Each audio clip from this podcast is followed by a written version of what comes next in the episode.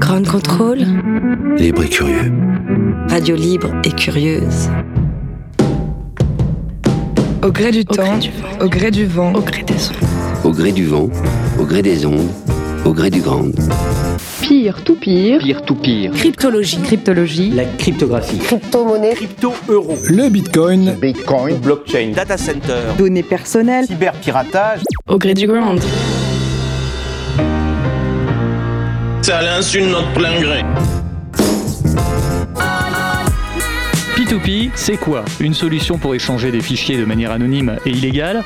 Et si le peer-to-peer était moins pire que ce que vous imaginez? Le pair à pair peut-il aller de pair avec rénovation des systèmes sociaux, défense des libertés ou encore enrichissement des systèmes collaboratifs? On décryptera aussi la cryptographie, la blockchain, la protection des données et comment s'échanger des paquets sans passer par la poste. Un thème qu'on aborde notamment à l'occasion du P2P Festival à Grande Contrôle. Bienvenue, soyez les bienvenus dans cette nouvelle émission euh, au gré du grand dans laquelle j'ai le plaisir d'accueillir aujourd'hui deux invités. Rémi Crucière, bonjour Rémi. Bonsoir. Vous êtes réalisateur de Protocole, un film documentaire qui traite notamment euh, du Bitcoin, des crypto-monnaies. On y reviendra dans quelques instants. Et Sylvain Lebon. Bonjour. Bonjour Sylvain, merci d'être avec nous. Vous êtes cofondateur de HappyDev, c'est un réseau européen d'indépendants qui compte plus de 600 membres dans les métiers du numérique et vous êtes cofondateur de la plateforme open source Starting Blocks pour aider à gérer la collaboration entre pairs. Euh, vous travaillez également sur les spécifications solides, S-O-L-I-D. On y reviendra, on vous expliquera en quoi ça consiste. On va commencer par un rappel de définition. Quand on vous parle de peer-to-peer, voilà peut-être la définition que vous avez en tête. Actuellement, environ 8 millions de personnes ont l'habitude de s'échanger des œuvres sans rien payer grâce à des logiciels spécialisés. Une pratique interdite que l'on appelle le peer-to-peer. Un échange de fichiers, de films ou de musique entre internautes. Quelques secondes après, il peut les écouter gratuitement et sans scrupule comme la plupart des habitués du peer-to-peer. Le P2P a été euh, massivement utilisé au début des années 2000, notamment pour le téléchargement illégal. Les grands contrôleurs connaissent-ils le P2P D'après eux, à quoi ça sert? Je suis allé leur poser la question. Le peer-to-peer? Non, c'est la première fois que j'entends parler de ça. J'imagine que c'est une connexion entre deux choses. Peer-to-peer, c'est un échange de données euh, sans passer par des euh, serveurs centralisés.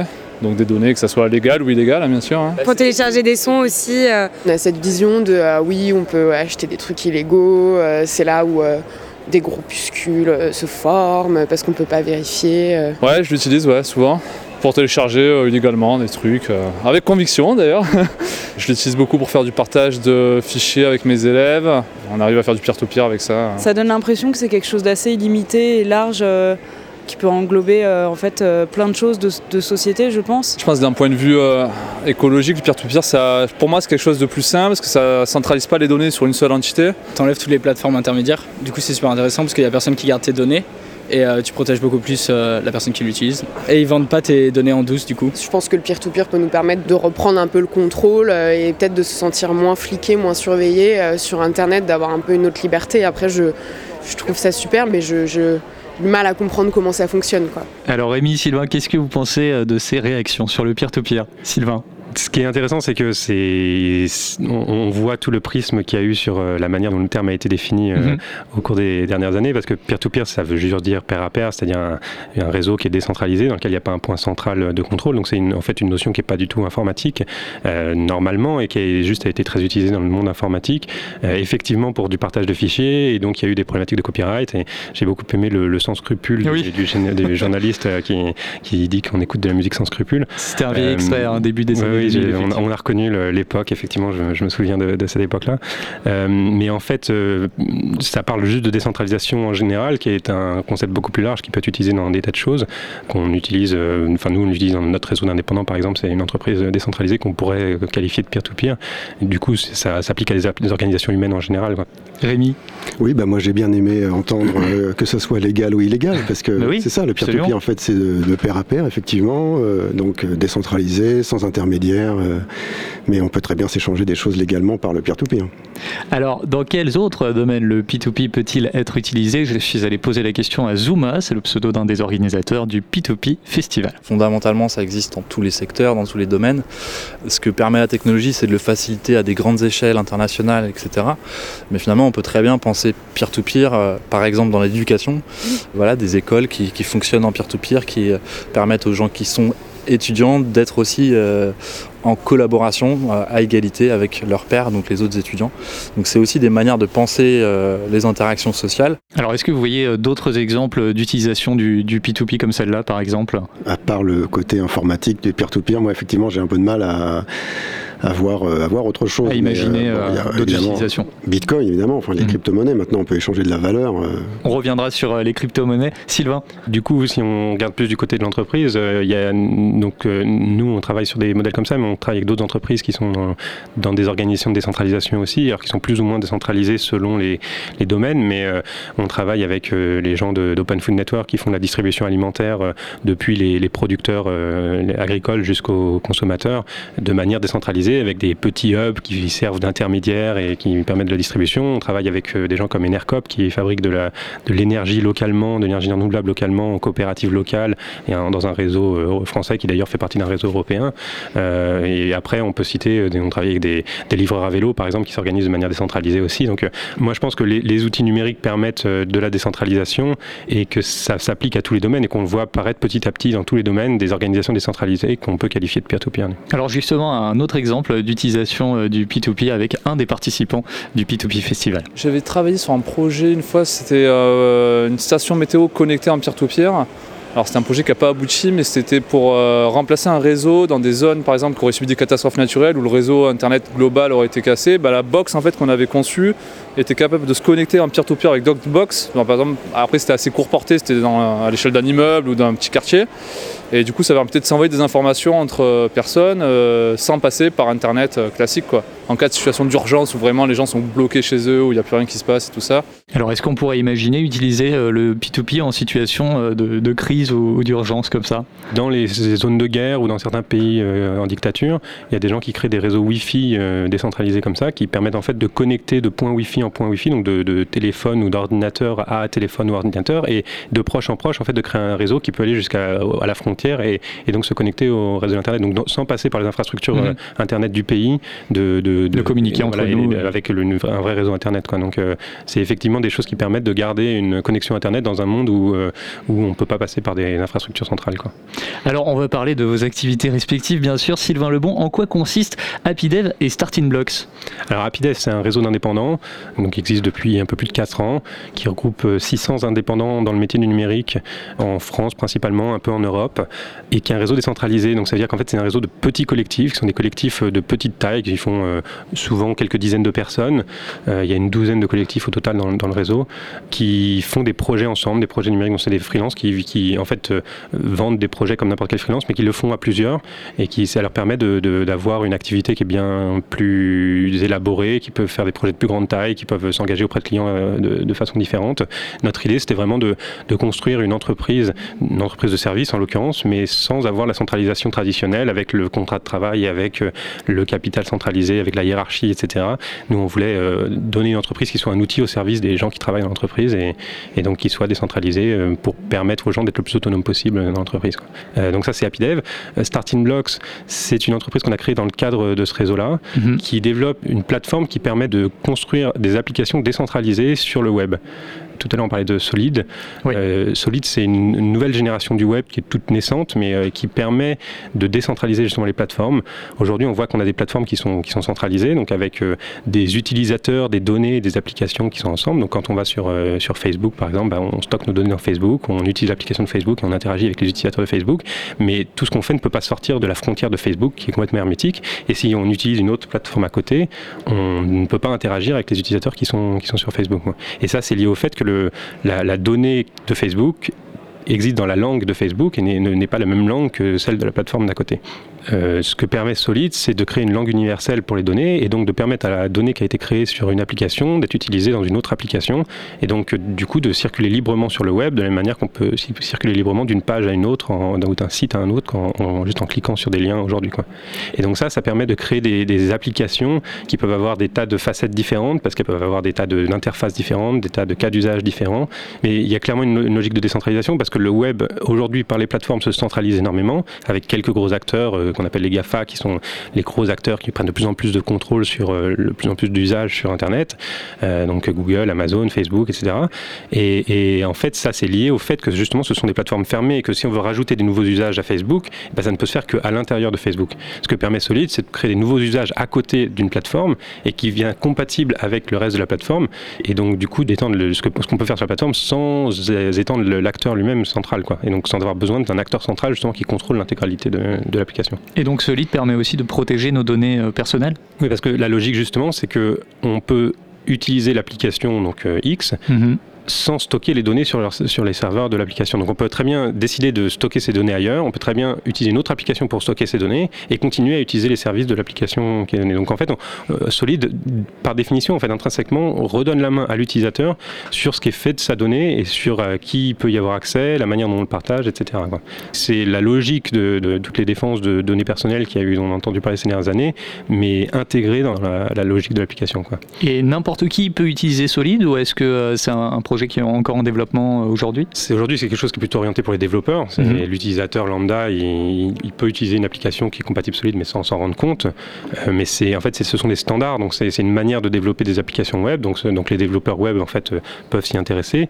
Et nous, ce qu'on fait chez Starting Block, c'est qu'on fournit une, une, boîte à outils qui permet de construire très facilement des applications solides pour des tas de cas d'usage différents, que ce soit de la coopération entre indépendants ou de la, distribution alimentaire. On travaille avec OpenFonator par exemple que tout à l'heure, ou voilà, des cas d'usage qui sont très différents, euh, mais euh, toujours en, décentralisant l'accès à la donnée. Alors, on, parlait des données euh, personnelles. Rémi, vous vouliez intervenir peut-être sur tout ce qui a été dit? Je suis très curieux de, ce qu'il nous est raconté là, mais les données qui sont sur Facebook, du coup, elles restent quand même sur Facebook. On les duplique peut-être en solide pour s'en servir ailleurs, mais elles resteront quand même. il faudrait que Facebook décide de se, passer sur les standards solides pour qu'ils pour fassent partie de l'écosystème. Mais cela dit, Twitter a annoncé récemment en décembre qu'il sur les logiques de décentralisation. Alors on n'a pas beaucoup de détails sur ce qu'ils font, mais, mais bon, Twitter fait des choses euh, qui, s'y intéressent.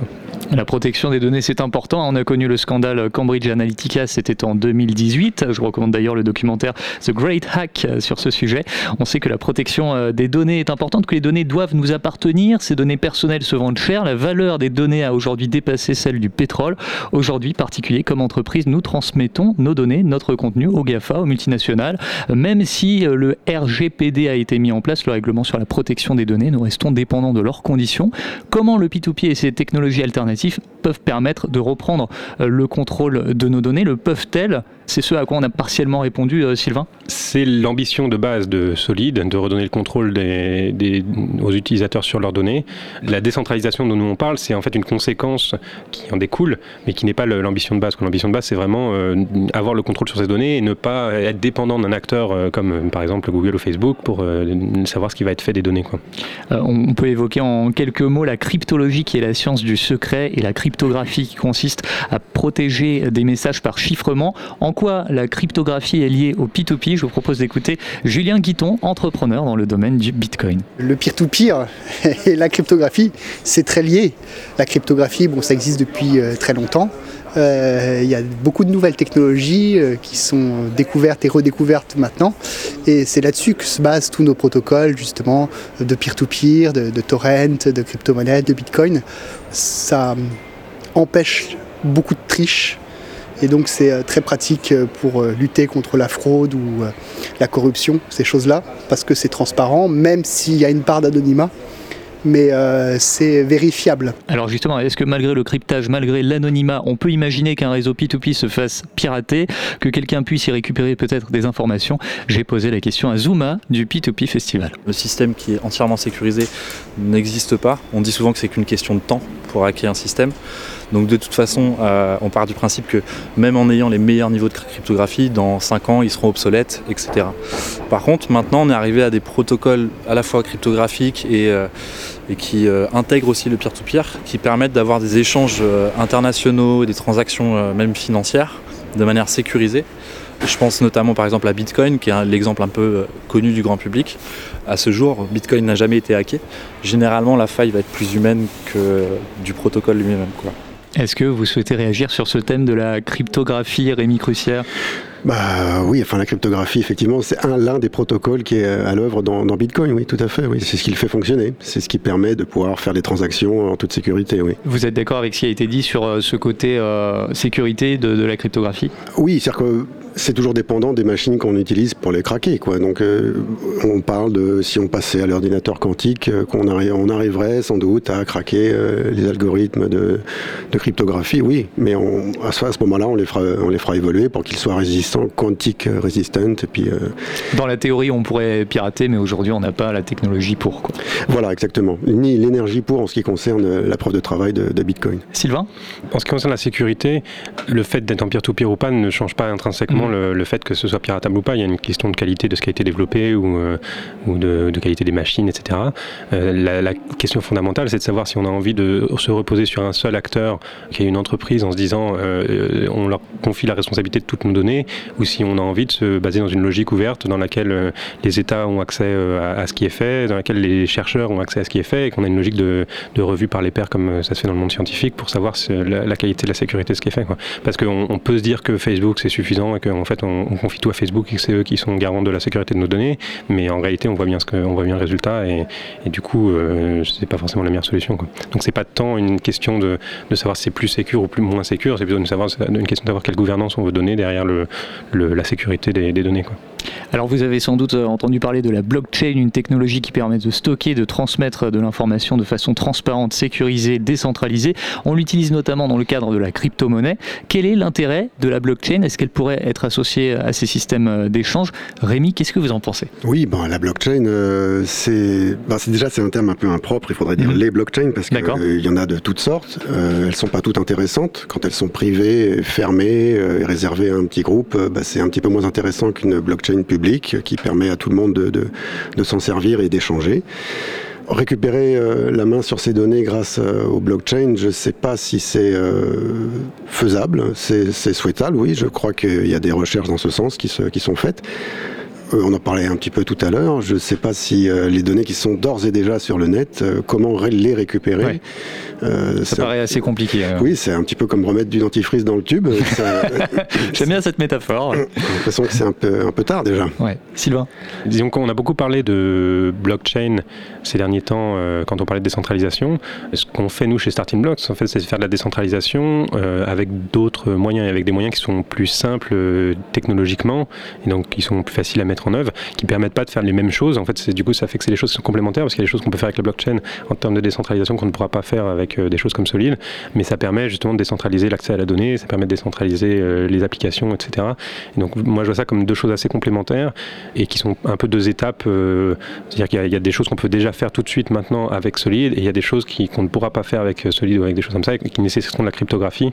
Alors de la cryptographie, on arrive euh, logiquement à la crypto-monnaie. Rémi Crucière, je rappelle que vous êtes réalisateur de Protocole, un film documentaire qui traite notamment du Bitcoin, des crypto-monnaies. En voici un extrait. Ce qui est au départ une contestation monétaire devient une réflexion beaucoup plus générale sur la société d'avenir et la, l'évolution du capitalisme vers une autre forme. Je veux avoir le contrôle de ce que je fais, de ce que je possède et tout ça. Je veux être un peu en dehors du système parce que bon, le système, faut dire ce qui est. Il y a un contrôle étatique, euh, il y a les banques et tout ça. On ne sait pas ce qui est fait, euh, je vais dire, dans notre dos ou même sous nos yeux des fois. Là, j'ai le contrôle sur mes, euh, sur mes adresses, sur mes portefeuilles, où je mets ma monnaie, comment je la gère. C'est moi qui suis ma propre banque en fait. Là, ce qui s'invente dans l'économie euh, numérique autour des crypto-monnaies, c'est justement cette finance vivrière, la capacité de créer ses propres moyens d'existence. Moi, c'est ça que j'aime déjà dans les crypto-monnaies, c'est que ça a permis à beaucoup de réfléchir à ce qui se passait dans les banques et dans les banques centrales. C'est pour moi une sacrée victoire. Clairement, c'est une alternative radicale à l'ordre monétaire existant, et donc à un monopole et à un pouvoir que certaines personnes ont actuellement. Euh, sur la monnaie. Et là, on voit bien euh, le désir de toute une communauté de se réapproprier ce bien qui finalement devrait être commun, euh, qui est la monnaie. Rémi, est-ce que vous pouvez nous donner un aperçu de ce documentaire? J'aime beaucoup la phrase d'Odile Lacomsky-Laguerre, euh, ce bien qui devrait être commun. C'est vrai qu'on réfléchit rarement à ça. On, part du principe que la monnaie, bon, bah, c'est émis par un État et puis on réfléchit pas plus loin. Mais pourquoi pas imaginer un système de biens communs avec la monnaie. Et c'est exactement l'idée que met Bitcoin en avant, mhm. c'est de s'interroger sur la monnaie.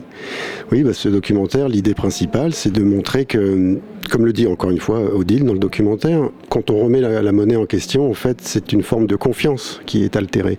On ne se plaint pas de la monnaie pour rien. Ça, c'est le symptôme d'une société qui a perdu confiance en ses élites, ou en son autorité, on va dire plutôt. Et comment vous est venue l'envie de faire ce documentaire? Bah, Précisément parce que je voyais dans la presse euh, que des articles assassins, mmh. euh, toujours très acerbes. Je me suis dit, eh, c'est pas possible, ça peut pas être si noir. Et puis je suis allé fouiller un petit peu derrière, et puis j'ai rencontré plein de gens intéressants, et j'ai entendu d'autres sons de cloche. Et je me suis dit que c'était, euh, ça valait le coup d'en faire un, documentaire. Alors justement, tous ces gens euh, que vous avez rencontrés, qu'est-ce que vous retenez de, ces échanges? Qu'est-ce que vous avez euh, appris? J'imagine qu'il y, a des choses dont, oui, vous oui, Oui, j'ai beaucoup appris. Oui, j'ai appris des nouvelles choses. J'en ai confirmé d'autres. J'en ai infirmé certaines. J'en ai complété beaucoup aussi grâce à Maël Roland qui faisait un séminaire euh, à l'EHSS sur euh, la monnaie, les crises institutionnelles, euh, les monnaies parallèles, etc. J'ai beaucoup appris sur, ce que c'est que la monnaie. Lui, bah, il fait une thèse sur, en économie et lui, il, estime que la monnaie, dans l'inconscient collectif, la monnaie, c'est juste des pièces, des billets qu'on s'échange, un moyen d'échange. Et lui, il, le considère comme espace parce qu'il rajoute le côté humain qui est sous-jacent à tous les échanges finalement. Et c'est vrai que la monnaie, c'est du social. La monnaie, c'est, comme le dit Jacques Favier dans le documentaire, c'est une façon de faire société. Alors c'est un format euh, d'une heure, une heure dix, euh, qu'on peut retrouver sur une plateforme euh, alternative? Oui, alors c'est une forme de YouTube sur, sur blockchain. on vous laisse le lien en description du podcast. Le Bitcoin n'est pas une monnaie écologique, c'est ce que j'ai appris récemment, c'est un système énergivore. Il existe déjà de nouvelles monnaies similaires, plus écologiques Rémi Moins énergivore, disons. Voilà, énergivore. Effectivement, bon, quand on regarde les chiffres, les, les, les, terawatts euh, dépensés par les machines qui minent du Bitcoin, euh, évidemment, le chiffre effraie un peu, mais euh, si on le compare à ce que dépense le système bancaire actuel, bon, ça devient assez dérisoire finalement. Donc mhm. énergivore, il faut, savoir de quel référentiel on, parle. Après, effectivement, la preuve de travail dépense beaucoup d'énergie, mais c'est aussi ce qui sécurise le réseau. Donc euh, c'est euh, le fait que ça soit incraquable, on en parlait tout à l'heure, euh, c'est grâce à ça. C'est parce qu'on est dans l'incapacité de fournir toute cette énergie qui a été nécessaire pour chaque bloc de Bitcoin.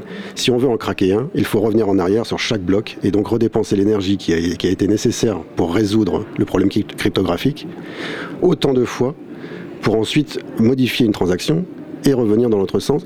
Donc c'est totalement impossible. Mhm. C'est en ça que c'est incraquable. Ce n'est pas physiquement impossible, c'est juste humainement impossible. Donc c'est utile cette, euh, cette preuve de travail. Alors oui, il y a d'autres choses. Il y a la preuve d'enjeu, le proof of stake, qui est censé être un peu plus écolo parce que euh, c'est uniquement le, la, masse de jetons euh, détenus par les membres du réseau qui viennent sécuriser et valider les transactions. Donc ça, ça, se veut être un peu plus, enfin un peu moins énergivore.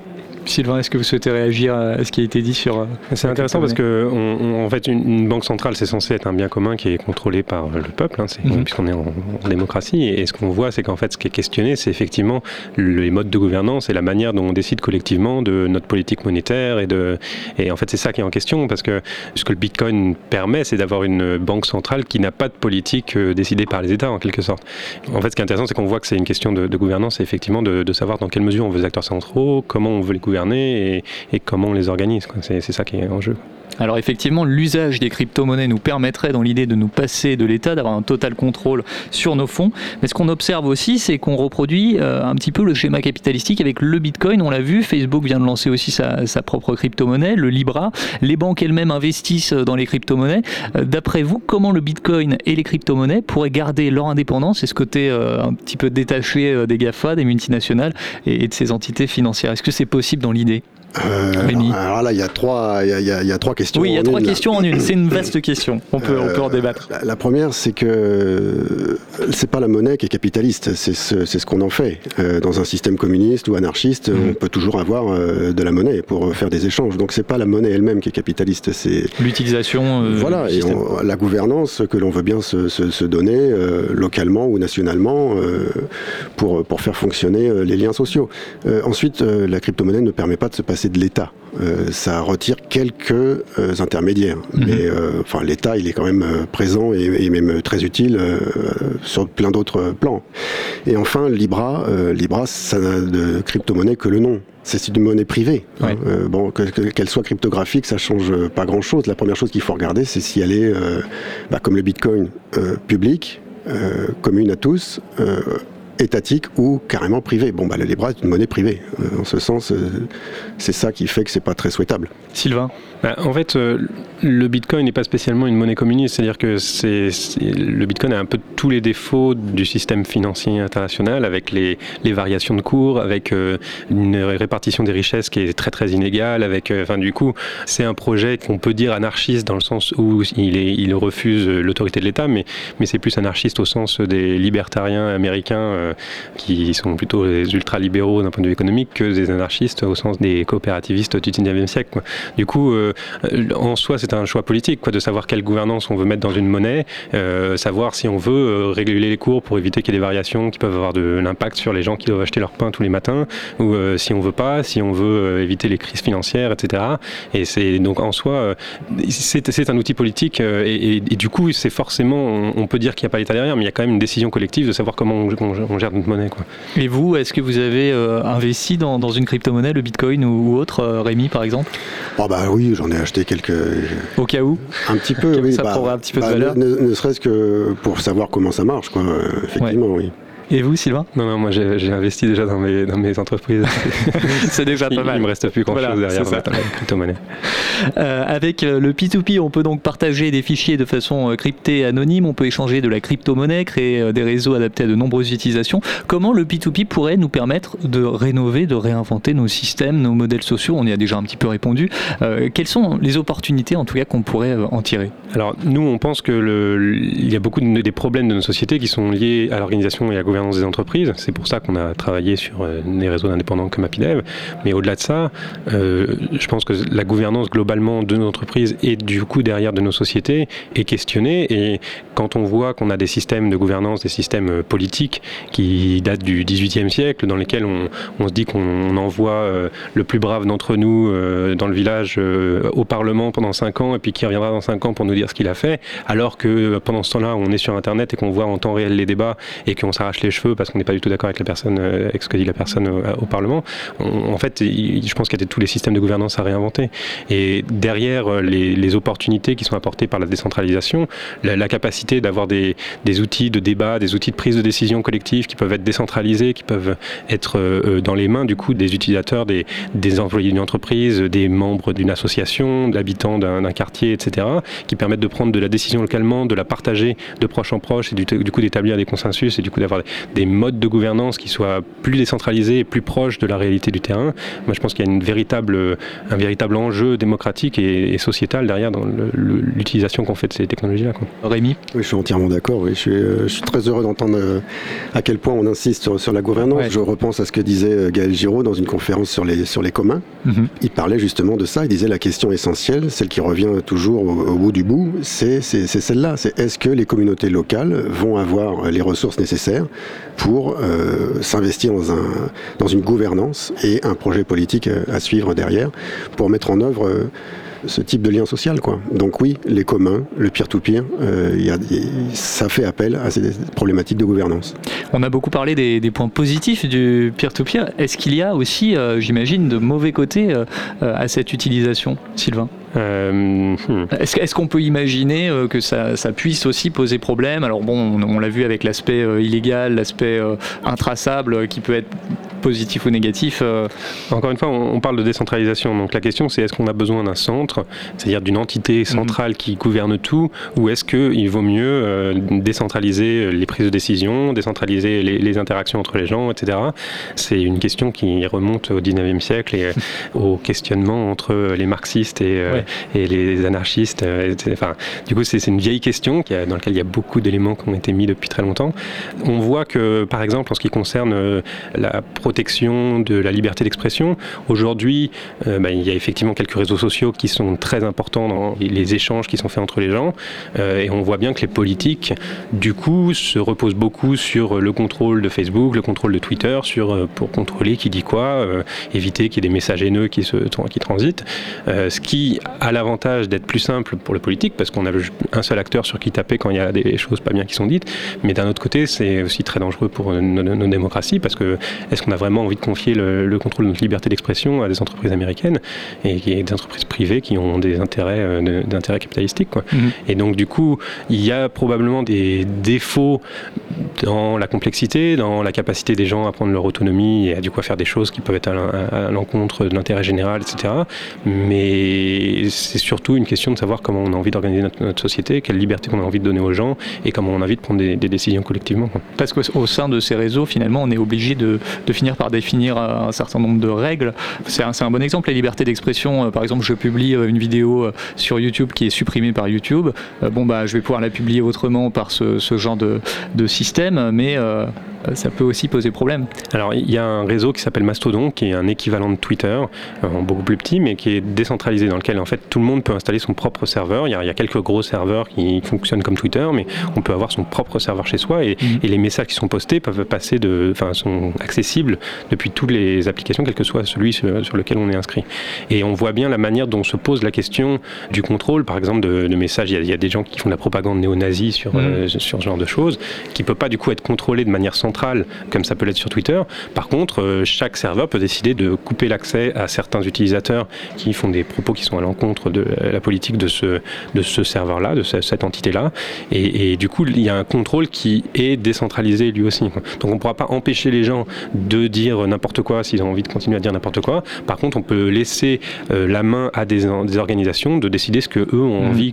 Qui, devoir échanger sur leur. Euh, sur leur euh, parce qu'après, derrière, effectivement, euh, qu'est-ce qui est considéré comme un propos néo-nazi ou qui ne l'est pas? On voit bien qu'il y a des tas d'exemples de gens qui disent des choses et qui sont censurés alors qu'en fait, ils étaient dans une critique sociale qui, qui, peut être constructive. Et parce que, par exemple, un Facebook ou un Twitter ou un autre a décidé que c'était trop dangereux ou de, d'autoriser certains mots, de, passer du temps à hésiter, à savoir si c'est mm. légal ou pas légal, et, de préférer bloquer plutôt que de, réfléchir à ce qui est.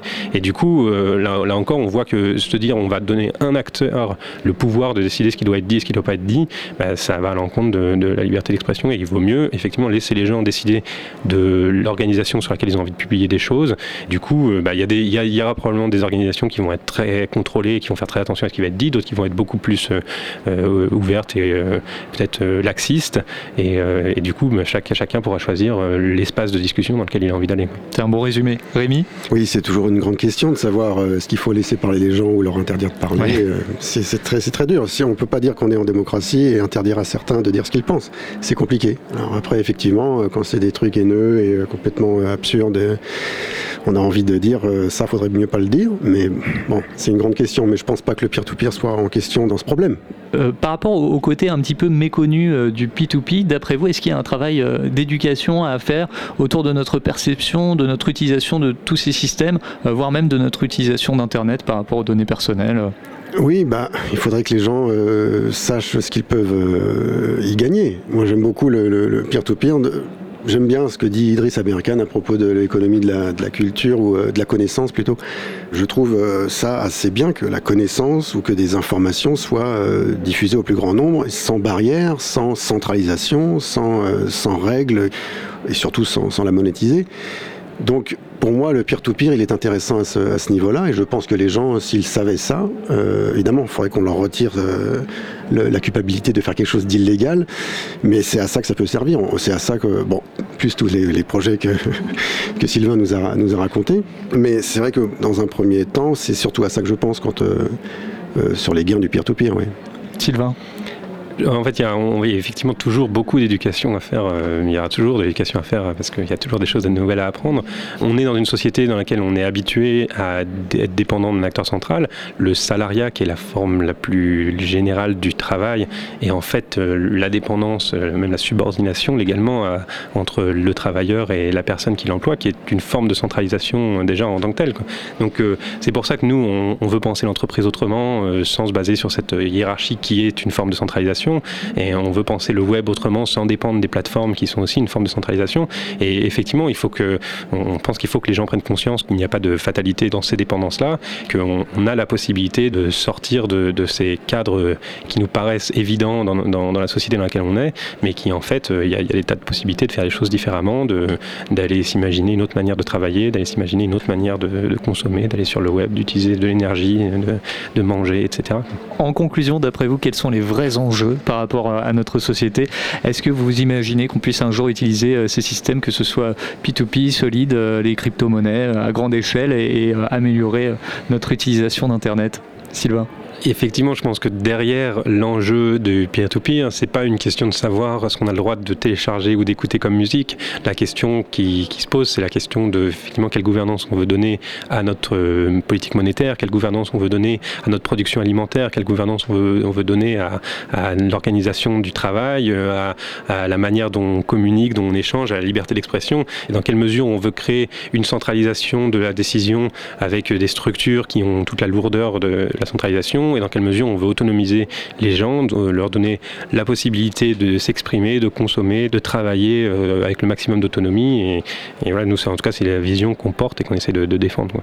Merci Sylvain. Rémi? Oui, je suis assez d'accord. Oui. Il y a des mots-clés très importants ouais. dans ce qu'il a dit. Euh, effectivement, on parlait d'éducation, après euh, autonomisation, autonomie des gens, et puis euh, imagination, c'est vrai.